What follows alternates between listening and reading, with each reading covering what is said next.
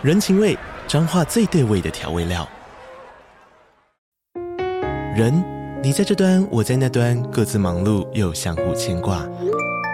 情，街角的吵杂声传递温暖与思念。味，是从每一个转角飘出的乡愁。这里是彰化县政府 Podcast 节目《彰化早咖》，我是主持人内克。从彰化大小事各具特色到旅游攻略，透过轻松有趣的访谈，带着大家走进最在地的早咖。准备好了吗？彰化的故事，我们说给你听。以上为彰化县政府广告。二零二零年，位在台南市归仁区的长荣大学，发生了一起惨无人道性侵命案。一名马来西亚籍的女大生，晚上从学校离开时，竟然在校门口不远处的台铁便道被歹徒强行掳走，惨遭性侵勒毙，命丧他乡。由于被害人马来西亚国籍的身份，让许多马国国民为被害人打抱不平，国际上也出现了许多质疑台湾治安问题的声浪。大家好，我是希尔，欢迎收看本集的重案回顾。今天这集。就让我为大家介绍马国女大生命案。二零二零年十月二十八日晚上八点左右，中性女大生刚忙完学校的事务，准备从学校返回租屋处。她打了一通电话给室友，告诉对方自己将要从学校回去。虽然租屋处离学校不远，但体贴的室友还是主动表示要骑机车去接她。不过善解人意的中女。不想给对方添麻烦，于是婉拒了室友。他独自一人前往校门口前台铁高架桥下的便道。然而，校门口的监视器所拍到的画面，却成为他最后的身影。长隆大学校门前就是火车站，出了校门口后，沿着高架桥下的便道往北行走，就是学生宿舍。但这条便道因为入夜后路灯全暗，伸手不见五指。整条路上都没有监视器，周围都是农田，杂草丛生。除了常有野狗群聚，甚至也会有吸毒者和一些不肖分子在此出没，无疑是治安死角。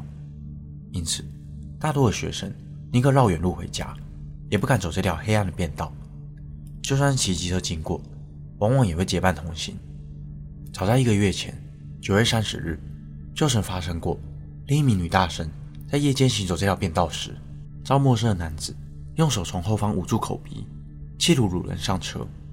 幸亏女大生当时激烈挣扎，并大声的尖叫，歹徒才驾车逃逸。后来，女大生便在网络论坛上发文，提醒同学们行走便道时要多加注意。然而，从中女与室友通完电话后，已经过去了一个小时，中女都没有回来。平常这段路程走路大约也就二十分钟，室友拨打她的电话。才发现他的手机已经关机。想到不久前才发生过掳人事件，室友担心中女遭遇不测，于是就到警局报案。一直到了隔天早上，中女依旧音讯全无。警方在便道旁的草丛中发现中女的右脚鞋子，且地上还有拖行的痕迹，认为中女应该是遭人强行带离的现场。于是，警方扩大调查范围，从周边路口监视器中。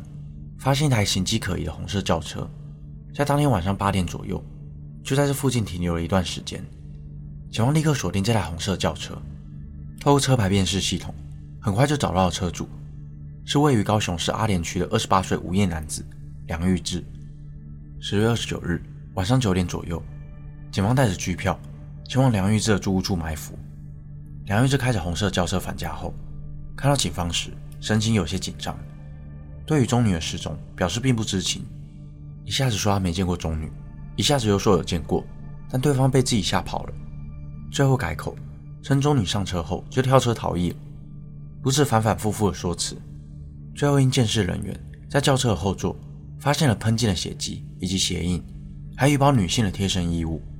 梁玉志眼看没有办法继续辩驳，最终坦承犯案。二十八岁的梁玉志居住于高雄市阿莲区。在家中排行老二，其父亲是虔诚的基督徒，常常带梁玉志参加教会活动。老邻居对他的印象是非常乖巧。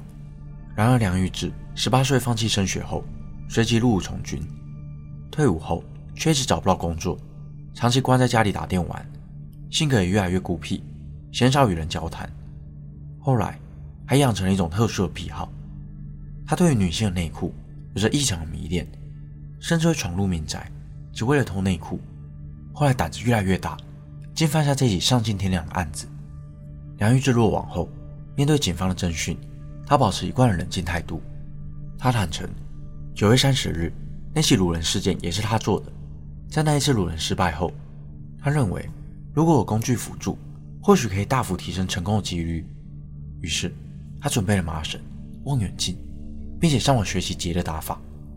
一个月后，梁玉志再次返回原路段埋伏。他把车子停在高架桥下，打算随机找名落单的女大生下手。当他看见中性女大生独自一人走在便道上时，拿出了预先打好的麻绳圈，从后方套住中女的脖子，往后拖行。尽管中女不断的挣扎反抗，仍被身材魁梧的梁玉志拖进了路边草丛。中女不断的哭喊哀求，梁玉志担心呼救声会引来路人，便用手捂住中女的口鼻。此时，中女趁机咬了他的中指，梁玉志痛得狂殴中女的头部，导致中女的头部有多处大面积的伤口。最后，在中女无力抵抗时，强制性侵得逞，并且拉紧中女脖子上的麻绳，直到中女吐出最后一口气。整个犯案过程长达七十分钟。事后，梁玉志在现场抽了一根烟，接着搜刮中女身上的财物，将她抱上车后驾车离开，在高雄及台南间随意绕行，企图寻找弃尸的地点。拉到车子都没油了，因为没有现金加油，竟然还拿中女的手机抵押加油费。下午四点左右，梁玉志带着中女的遗体，经过了十九个小时后，最后将尸体再到离家不远的大冈山丢弃。得到弃尸地点的警方立刻前往查看，果真在山沟里寻获中女冰冷的遗体。发现时，中女全身仅穿着内裤，脖子上仍套着麻绳。而中女的父母得知女儿死讯后，立刻从马来西亚飞来台湾。但那时是全球新冠疫情最严峻的时刻，还必须等待筛检确认阴性后，便直奔高雄市殡仪馆见宝贝女儿的最后一面。原本计划明年。要来台湾参加女儿的毕业典礼，如今却成为了女儿的告别式，现场一片哀凄，令人鼻酸。讽刺的是，中女正是认为台湾治安良好，才选择到台湾读书，并且在案发前一年暑假，还曾返回马来西亚的母校，和学弟妹们分享在台湾的留学经验，赞美台湾很安全，风景和人都很美，鼓励学弟妹升学至长荣大学。如今想起钟女所说的话。令人感到不胜唏嘘。此案于二零二二年三月十八日，在高雄地方法院进行审理。梁玉志称，仅有轻微的指亲，然而经解剖鉴定，钟女的右心房以及右心室充满大量空气，研判是受到梁玉志性侵所致。因案发时，中女正值生理期第三天。法医认为，梁玉志以长度大于九公分且与阴道密合的柱状物，剧烈的侵害中女，造成如打气筒的效应。使大量空气不断灌入中女的阴道，继而透过静脉进入中女的心脏，导致中女心脏出现大量气体，并且她以绳索强力勒紧，认定她是故意杀人，一性侵未遂、性侵杀人、强盗杀人、遗弃尸体罪判处死刑。二审维持原判。中女的家属打从一开始希望求处梁玉志死刑的诉求就从未改变，他们也曾想将凶嫌引渡回马来西亚受审。